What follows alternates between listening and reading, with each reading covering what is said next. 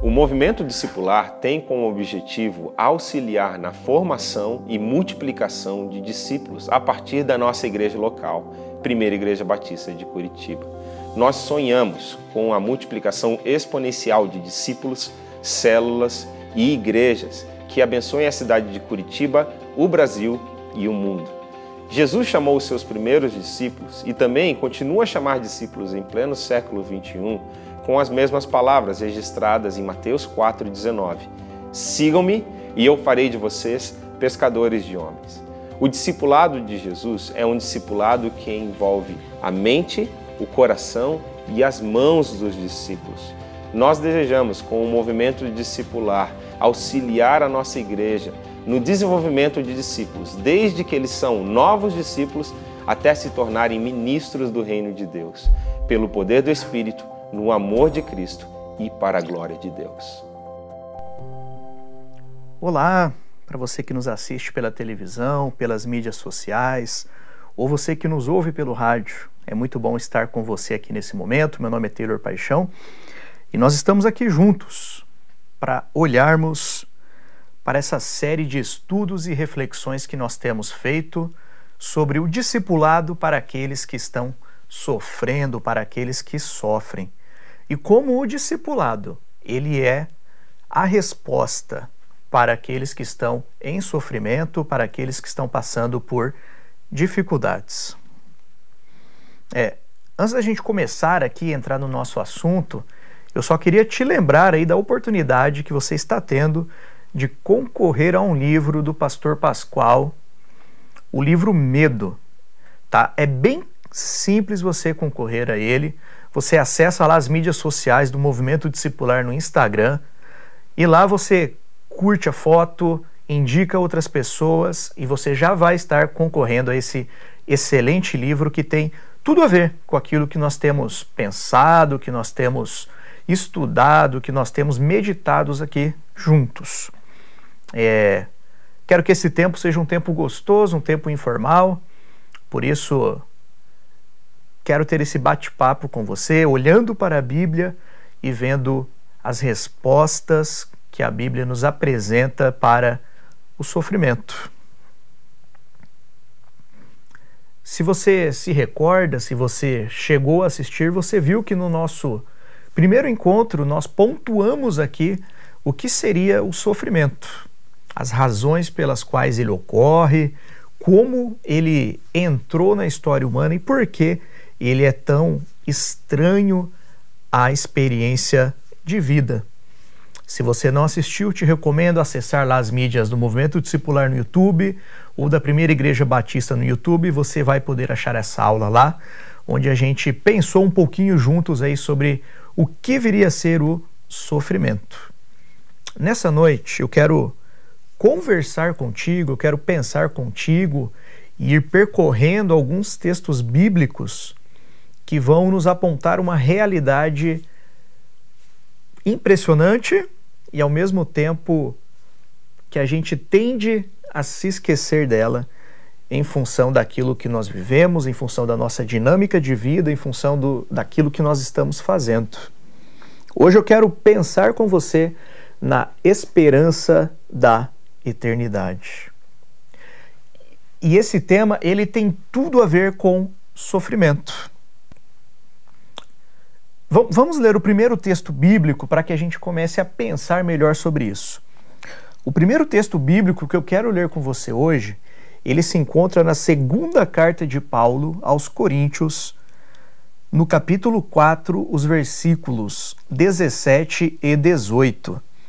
Lá a palavra de Deus diz assim: Porque a nossa leve e momentânea tribulação produz para nós um eterno peso de glória, acima de toda comparação, na medida em que não olhamos para as coisas que se veem, mas para as que não se veem. Porque as coisas que se veem são temporais, mas as que não se veem são eternas. Perceba o caminho que nós vamos percorrer nessa noite. É, em um primeiro momento, pode dar a, a falsa impressão que olhar para os nossos sofrimentos presentes, para os nossos sofrimentos de hoje, a luz da eternidade seja simplesmente uma, uma resposta simplista ou uma maneira fácil de se esquivar da situação. Mas não é verdade. Se você ler a Escritura ao longo de toda a Escritura, nós somos convidados a pensar nas nossas vidas, na nossa existência, à luz dessa realidade. Qual realidade? Da eternidade. Afinal, todos nós viveremos de uma maneira ou de outra eternamente. Por isso, nós somos convidados a pensar em nossas vidas, no hoje, no aqui, no agora, à luz da eternidade. Esse texto que Paulo escreve, ele é muito interessante. Paulo ele escreve, ele declara, ele diz que a nossa tribulação, ou seja, as nossas dores, os nossos problemas, os nossos sofrimentos, as nossas perdas, as nossas lutas, as nossas dificuldades, os nossos anseios são coisas leves e momentâneas. Mas veja, essas coisas elas se tornam leves e momentâneas quando? Quando eu e você somos capazes de enxergá-las e de encará-las sob a luz, sob a perspectiva da eternidade. E pode parecer que Paulo ele está falando isso e ele não sabe muito bem o que ele esteja falando. Afinal de contas, ele não vive nos nossos dias. Paulo ele não está enfrentando uma pandemia como nós estamos enfrentando.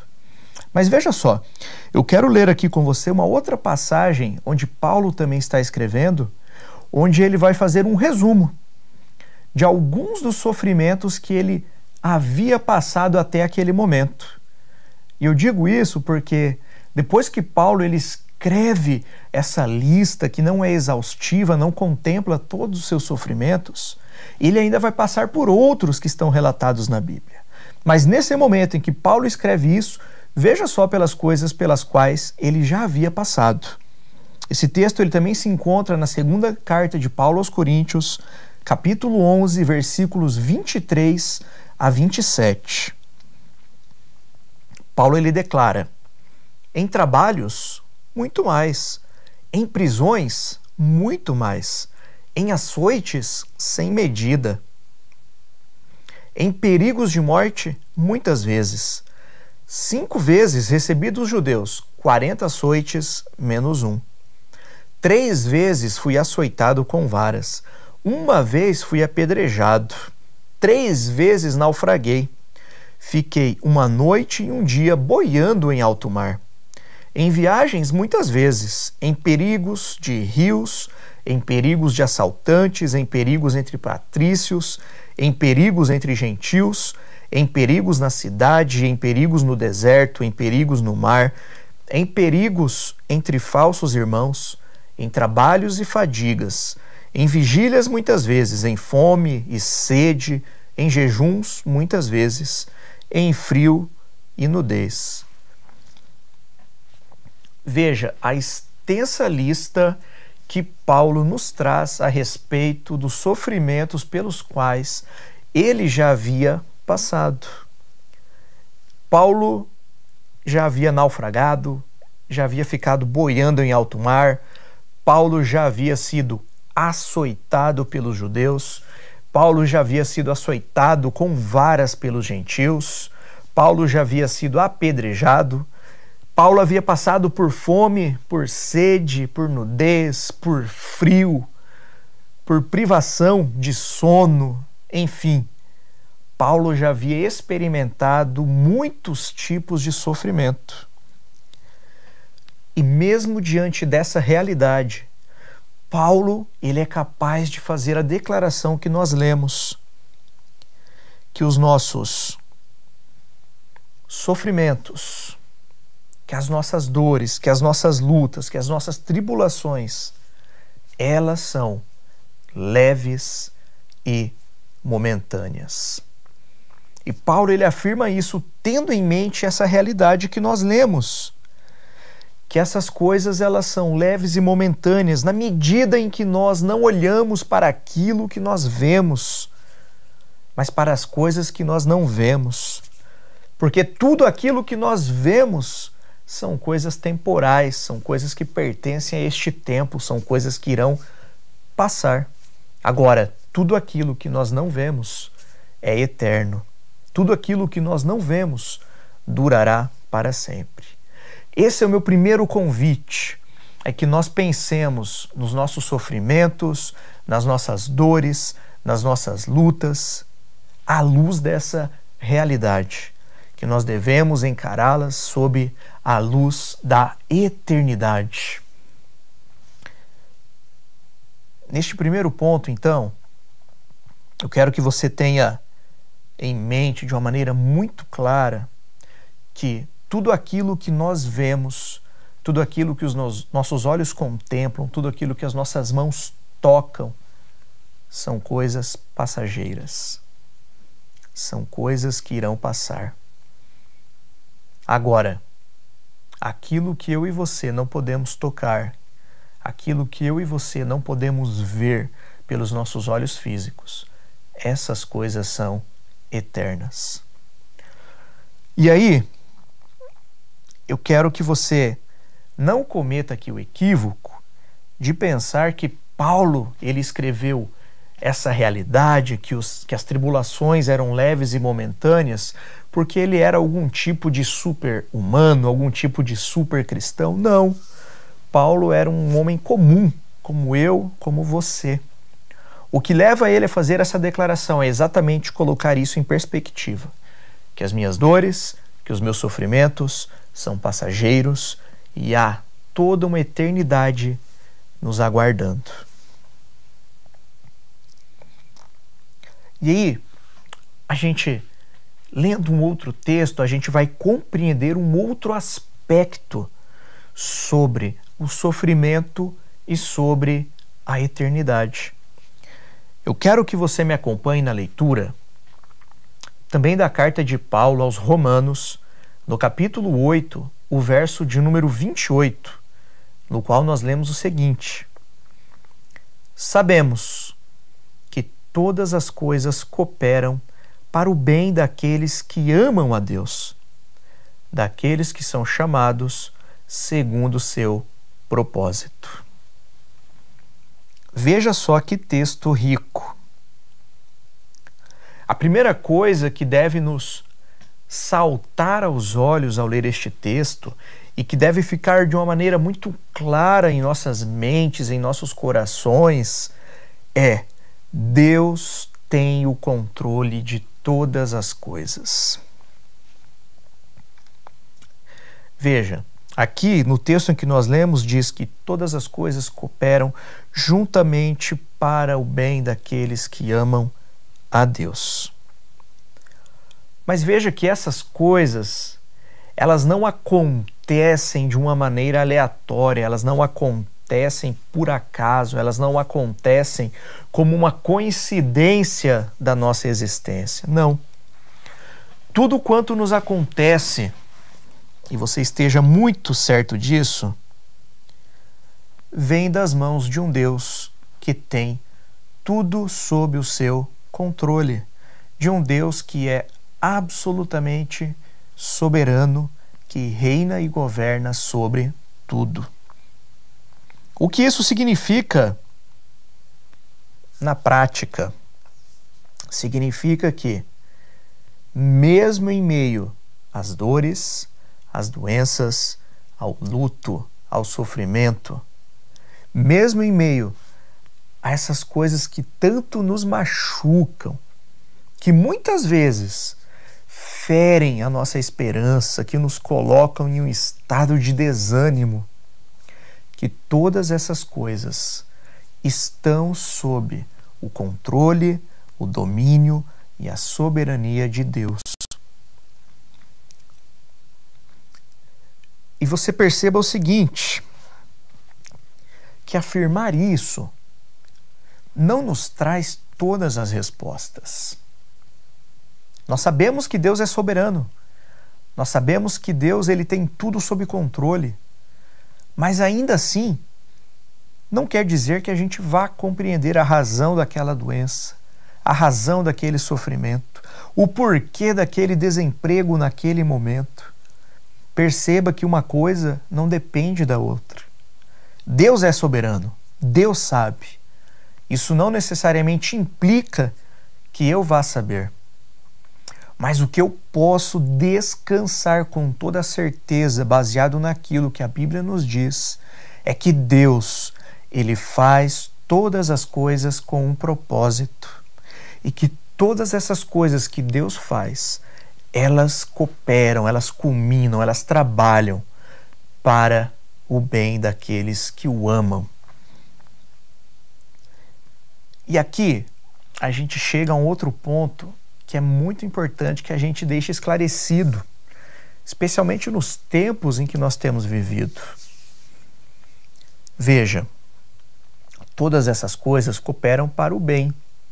Agora é preciso que você não confunda bem com conforto terreno. Não é isso que a Bíblia está dizendo ao afirmar que tudo coopera para o nosso bem.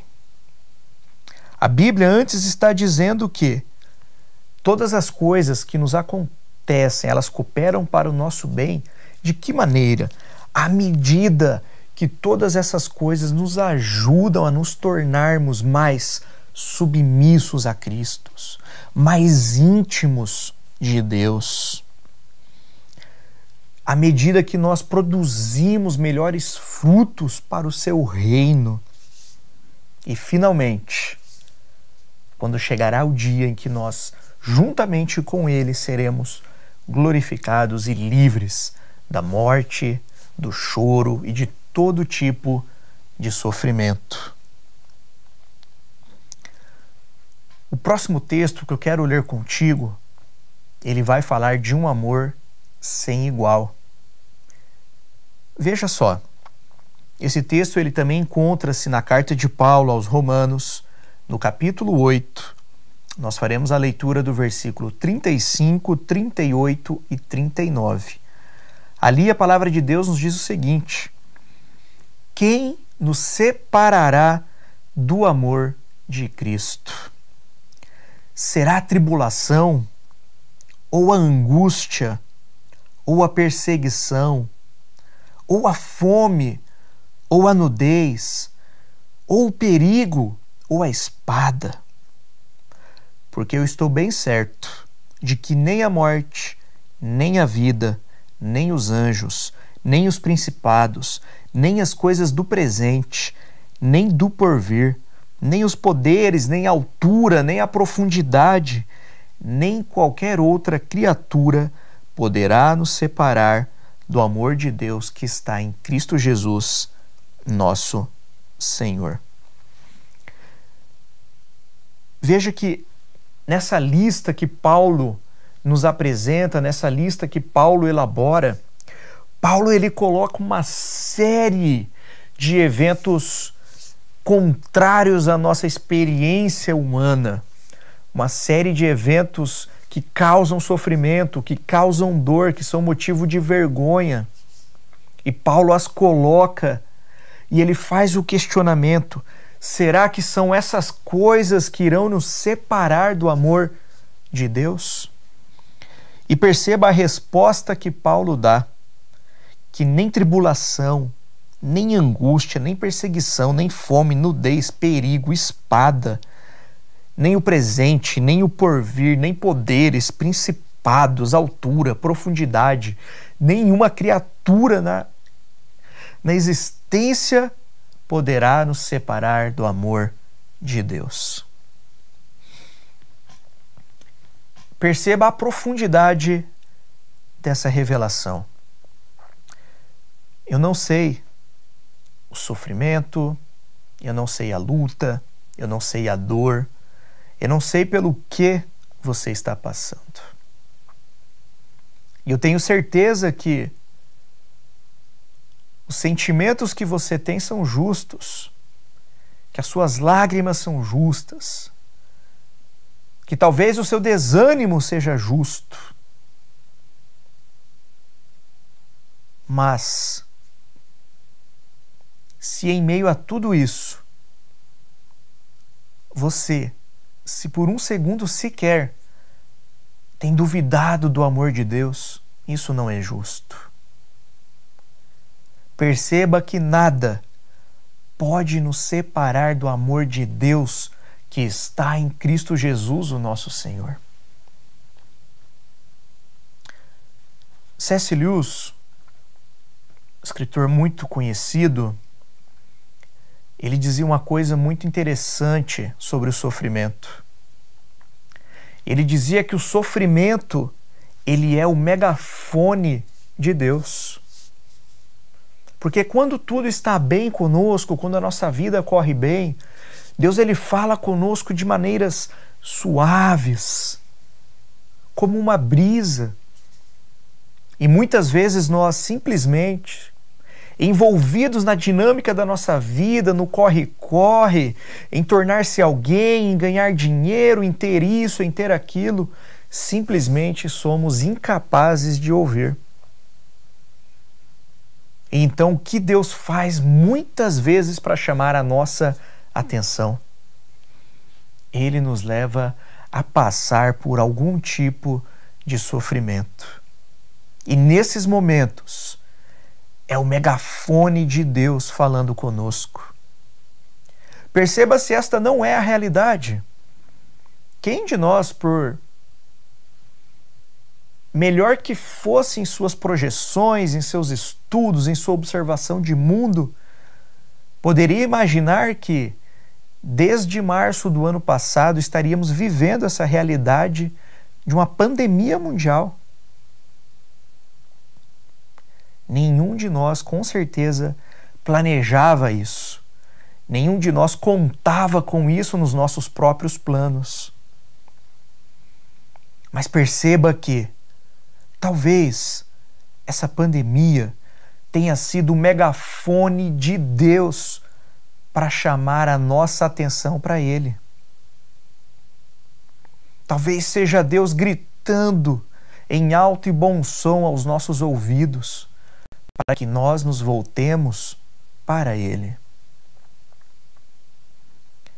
Por isso, aproveitando essa oportunidade, eu quero te encorajar, eu quero te desafiar, você que nos assiste, você que nos ouve, para que você experimente essa realidade na sua própria vida.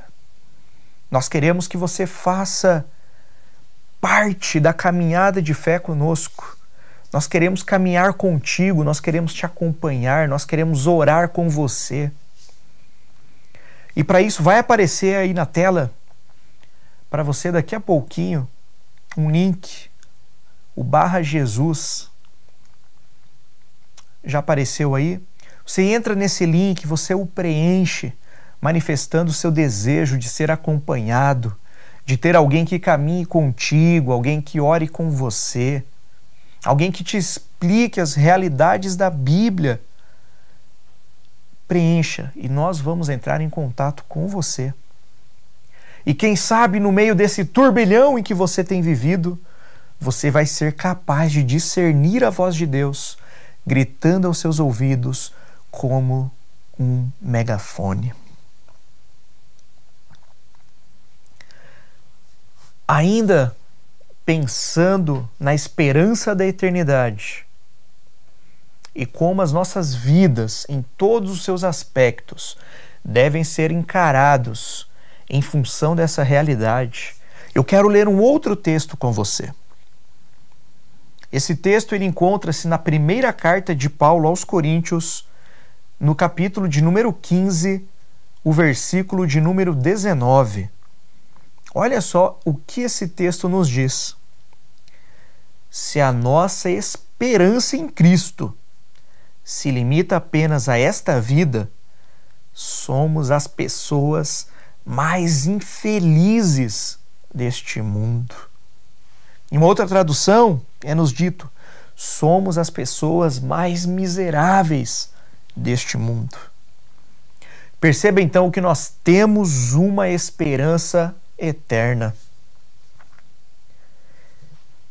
Isso daqui é extremamente rico e extremamente interessante. Perceba.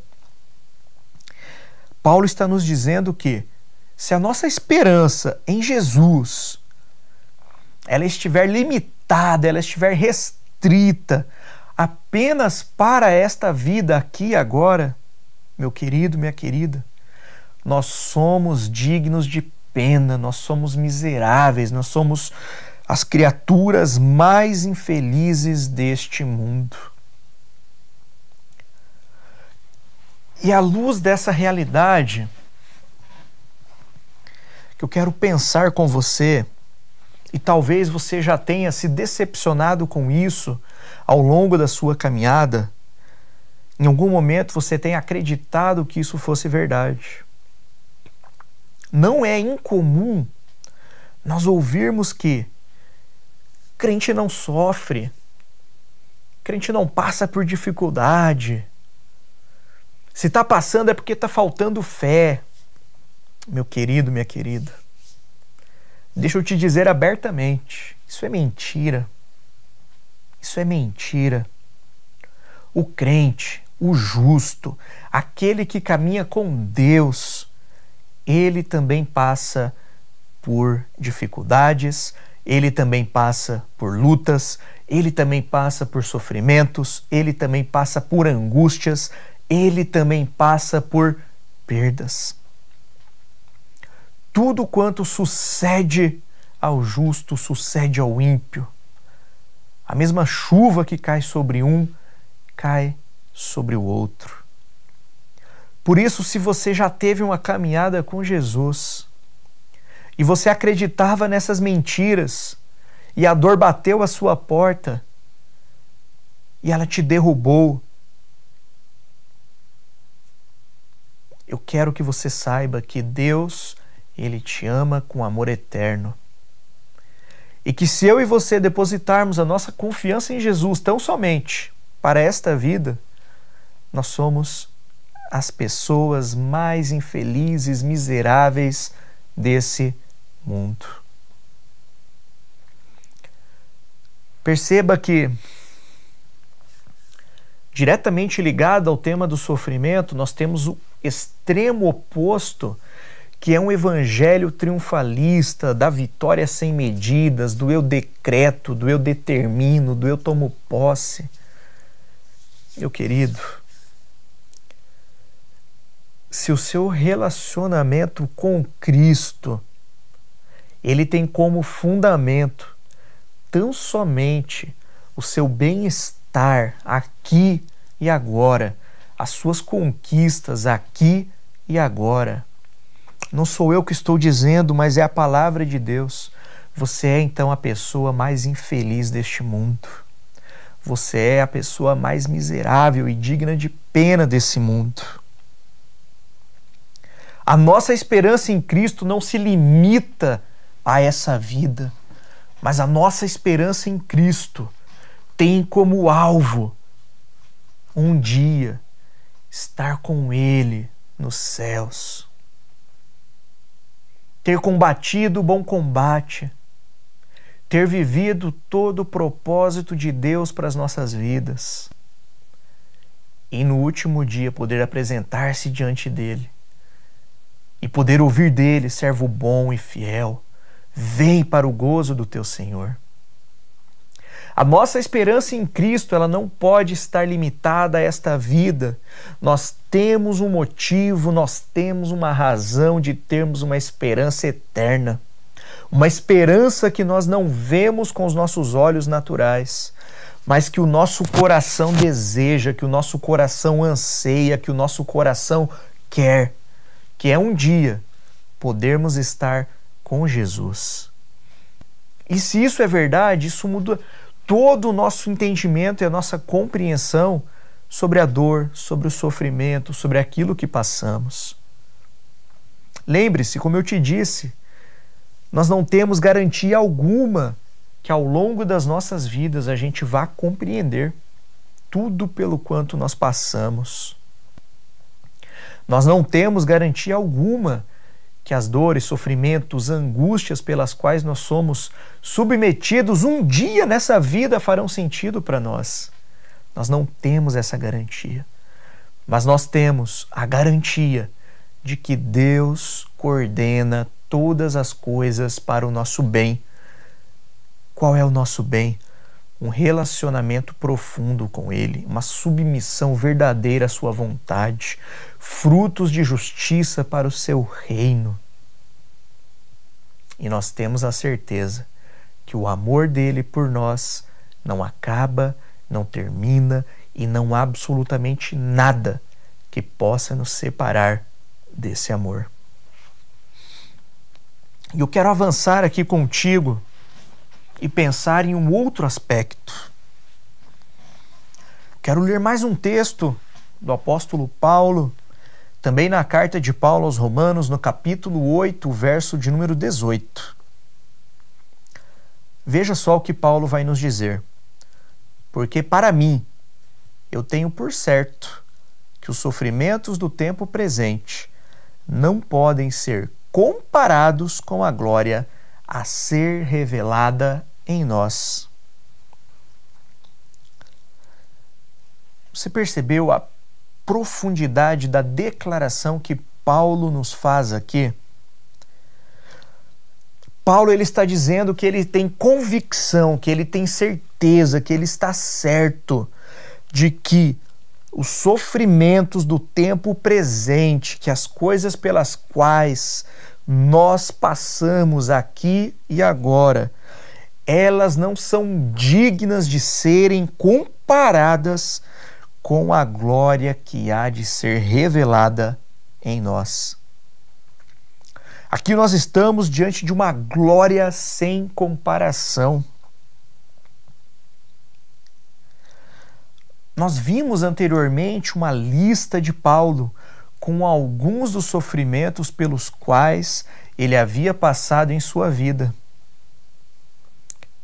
E eu vou ser muito sincero com você, olha, eu provavelmente eu não aguentaria passar por tudo que Paulo passou. Eu não sei você, mas Paulo ele olha para tudo isso que ele viveu, para todas as dores que ele suportou, para todos os sofrimentos pelos quais ele foi submetido. E ele declara que ele está certo, convicto de que essas coisas que aconteceram, elas não podem ser comparadas com a glória que há de ser revelada em nós.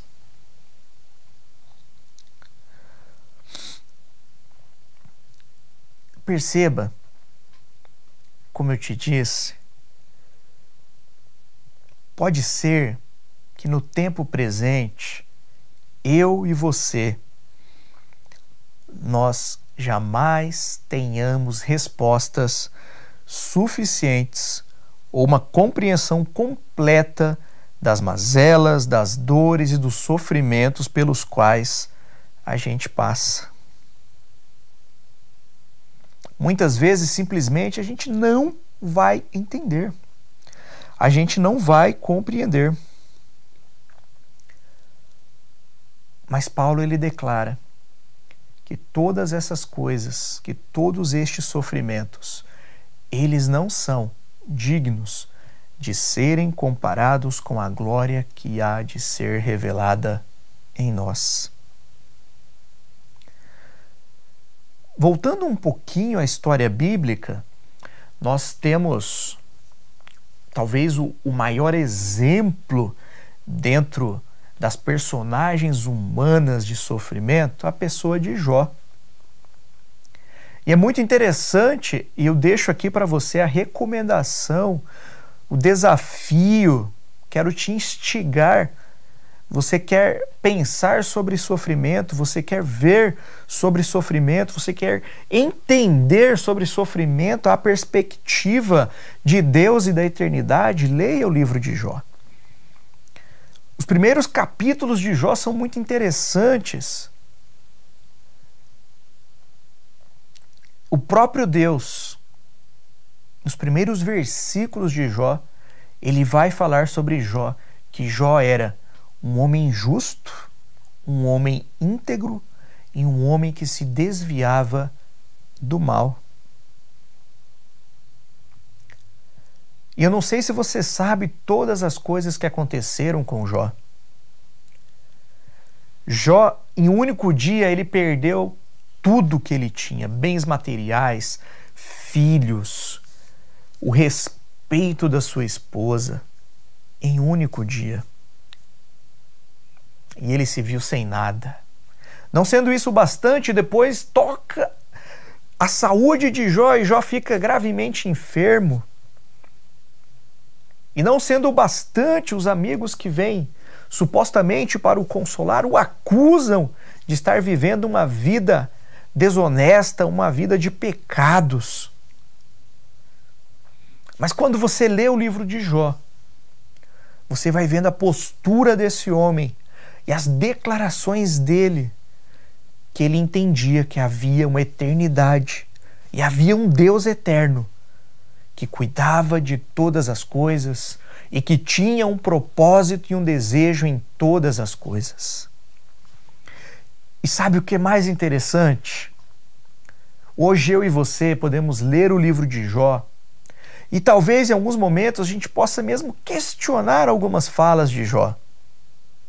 Mas perceba que, ao contrário de nós, enquanto Jó vivia toda aquela situação, todas aquelas dores, todos aqueles sofrimentos, ele não tinha o seu livro para ler, para acompanhar, para saber o próximo passo. Assim também é a nossa vida. A vida de Taylor, a vida de Maria, a vida de João, a vida de Daniel, a vida de Pedro, a vida de Augusto. Assim é a nossa vida. Embora nós estejamos passando neste momento por dores, angústias, sofrimentos, perdas, luto, lutas. Nós não temos o livro dos nossos dias, da nossa vida diante de nós para que a gente saiba o que vai acontecer. Mas nós temos a revelação de um Deus eterno que nos ama com amor eterno e que tem um propósito em tudo quanto nos acontece. E aqui nós lemos que estes sofrimentos da era presente, do tempo presente, eles não podem ser comparados, eles não são dignos de comparação com a glória que há de ser em nós revelada. Perceba que tudo quanto nós passamos e sofremos e vivemos aqui é um instante, é um sopro, é um momento. E que quando comparado à eternidade não são absolutamente nada. Eu sei que para nossa mente racional isso é muito complicado, é muito difícil. Mas tente pensar o seguinte: vamos supor que o nosso tempo médio de vida seja 100 anos nós vamos viver aí 100 anos. E ao longo desses 100 anos vamos viver coisas boas, vamos viver coisas ruins, momentos alegres, momentos difíceis, enfim. Vamos viver toda a experiência humana na sua completude. Mas agora eu te pergunto: o que são esses 100 anos comparados à eternidade? A mil anos, a dois mil anos, a cem mil anos, a um milhão de anos, a 350 milhões de anos não são nada. Por isso que o nosso sofrimento ele não pode nos paralisar. O nosso sofrimento não pode ser razão para que nós estejamos parados no caminho. Perceba que eu não estou dizendo para que você os ignore, para que você finja que eles não existam, não é isso. Os sofrimentos existem, nos machucam. Mas, meu querido, nós temos que encará-los na perspectiva da eternidade. Chegará o dia em que todo sofrimento terá fim, e essa glória que há de ser revelada em nós é a nossa plena comunhão com o Pai através de Jesus Cristo. É uma eternidade toda ao lado daquele que nos ama, daquele que deu a sua vida por nós. Por isso, a despeito dos nossos sofrimentos, nós precisamos continuar olhando para Deus, ainda que a nossa caminhada se dê em lágrimas, ainda que nós falemos, Deus, eu estou chorando, eu não estou entendendo, está me machucando, mas eu creio que o Senhor é bom, que o Senhor cuida de mim, que o Senhor me ama. E assim a gente continua caminhando até a próxima manifestação da graça de Deus em nossas vidas. E talvez tudo isso que nós estamos pensando aqui, que nós estamos conversando aqui hoje, talvez tudo isso pareça um tanto quanto distante, um tanto quanto teórico, mas nós temos na pessoa de Jesus Cristo o maior exemplo de tudo quanto nós estamos falando. Por essa razão, eu quero ler aqui com você uma porção das Escrituras que encontra-se na carta de Paulo aos Filipenses, capítulo 2, versículos 5 a 11. Tenham entre vocês o mesmo modo de pensar de Cristo Jesus, que, mesmo existindo na forma de Deus, não considerou o ser igual a Deus algo que deveria ser retido a qualquer custo. Pelo contrário, ele se esvaziou, assumindo a forma de servo, tornando-se semelhante aos seres humanos. E reconhecido em figura humana, ele se humilhou, tornando-se obediente até a morte e morte de cruz por isso também Deus o exaltou sobremaneira e lhe deu o um nome que está acima de todo nome, para que ao nome de Jesus se dobre todo o joelho, nos céus, na terra e debaixo da terra. E toda língua confesse que Jesus Cristo é Senhor, para a glória de Deus Pai.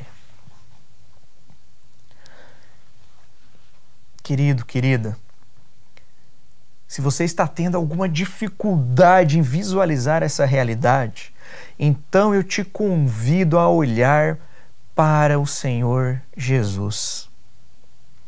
Nele nós temos o maior exemplo de tudo quanto nós estamos falando aqui hoje. É, muitas vezes as pessoas têm a compreensão, o entendimento que a humilhação, que os sofrimentos de Jesus começam, ou pelo menos eles são mais notáveis, quando Jesus está ali na semana da paixão, onde ele vai ser preso, onde ele vai ser torturado, onde ele vai ser crucificado e finalmente vai morrer.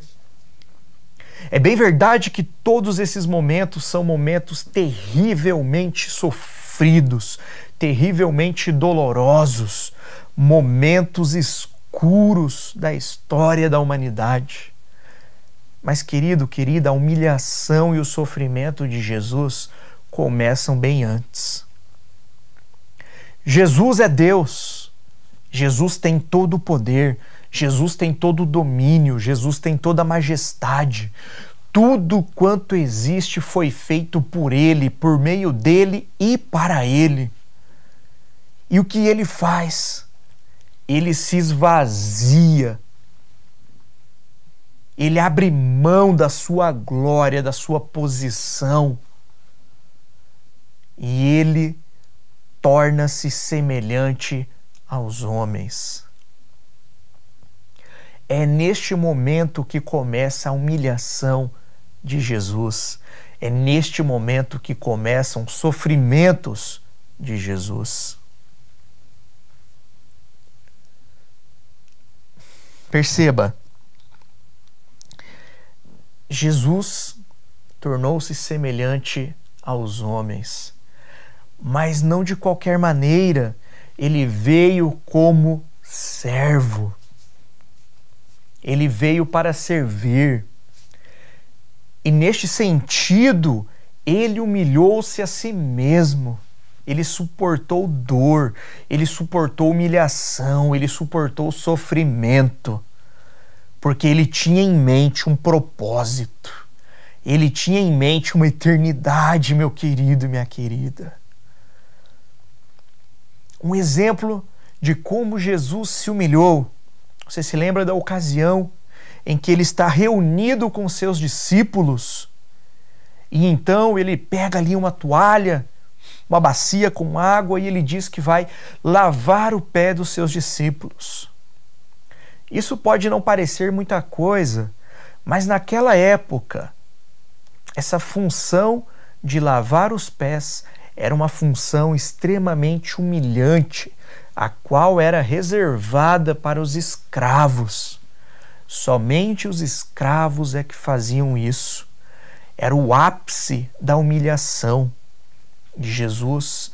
Toma a toalha, lava os pés dos seus discípulos. E ele diz: vocês também devem fazer isso. Jesus, ele suportou todo tipo de sofrimento por nós. E neste caminho, Jesus ele tinha certeza das coisas que nós falamos aqui. Olha só. Jesus ele tinha plena convicção de que tudo aquilo quanto nós vemos, nós tocamos, nós sentimos é passageiro. Jesus ele tinha isso muito claro. Perceba que nenhum dos assuntos deste mundo foi capaz de frear a missão de Jesus. Foi capaz de pará-lo na missão que ele estava comprometido em realizar. E ele tinha plena convicção da sua missão e do seu propósito, e por isso ele não se deixava prender por aquilo que é passageiro. Jesus ele demonstrou claramente que ele sabia e conhecia e reconhecia e principalmente aceitava o controle de Deus sobre a sua vida, sobre a história. Você se lembra no jardim do Getsemane, quando Jesus está naquele momento de profunda angústia, momentos que antecedem a sua prisão e a sua posterior crucificação, momentos onde a sua angústia ela é tão grande que ele está mesmo transpirando gotas de sangue, tamanho é o seu sofrimento interior, a sua angústia, a dor na sua alma. E a oração que ele faz a Deus Pai. Pai, se é possível, passa de mim este cálice. Pai, se é possível, passa de mim este cálice. Mas aí ele não para aqui, ele complementa. Todavia, seja feita a tua vontade. Meu querido, minha querida, não é de maneira alguma errado você orar para que Deus afaste de você a dor, o sofrimento, a angústia. Pelo contrário, é recomendação de Deus que nós levemos a Ele todas as nossas angústias, todos os nossos motivos de oração, que nós apresentemos a Ele. Mas faz parte dos ensinamentos também de Deus que o que deve prevalecer e ser feito é a vontade de Deus.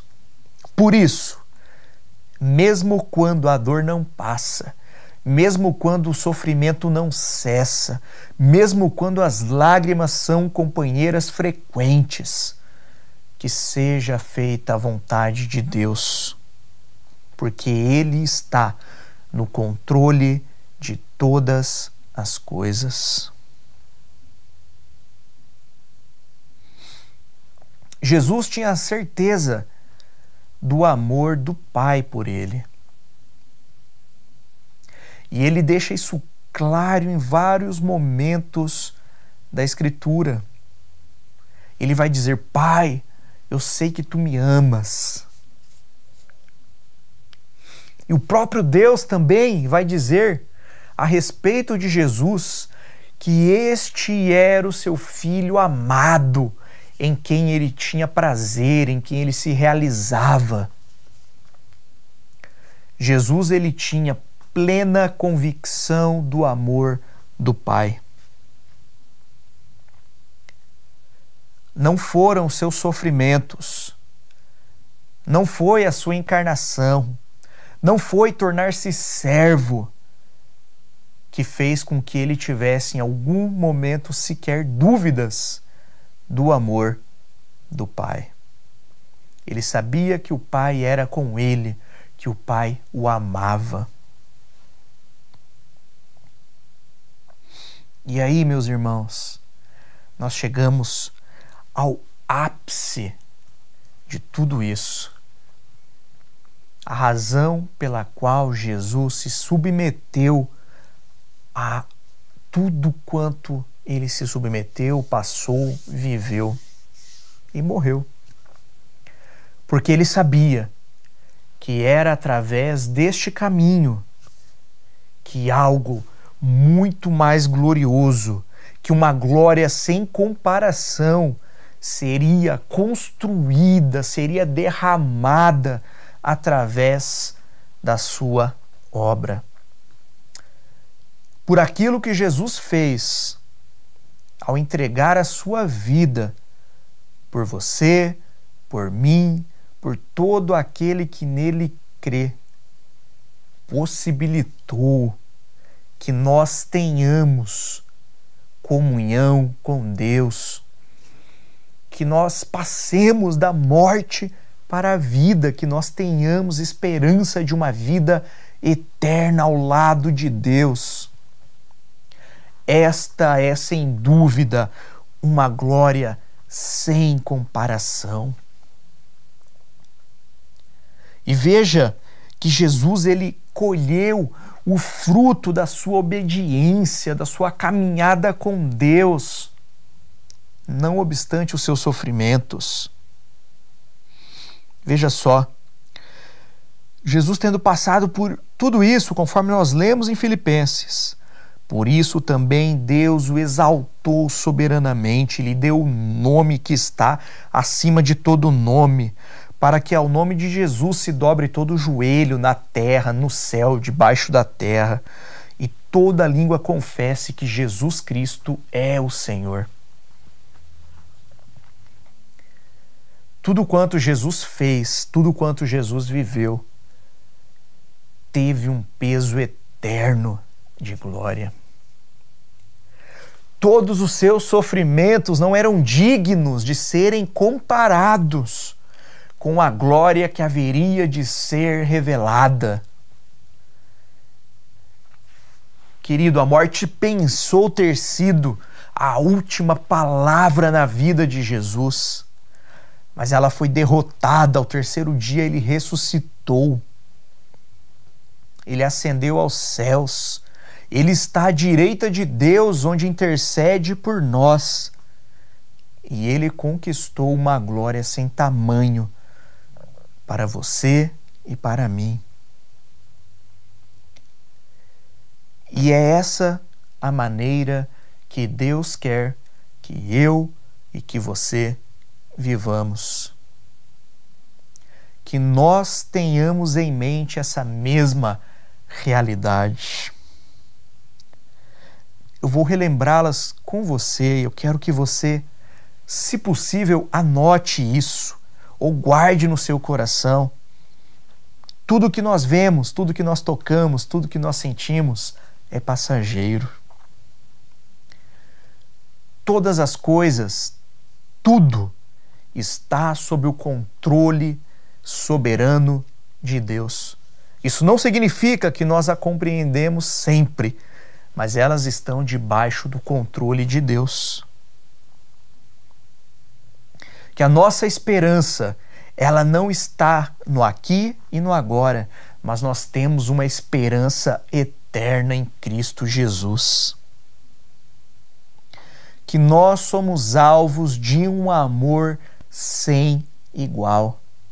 Que em nossas dores, sofrimentos, angústias, percas, lutas, Deus está conosco e Ele nos ama. E que por fim, naquele grande dia, nós receberemos dele uma glória sem igual. Que Deus nos abençoe.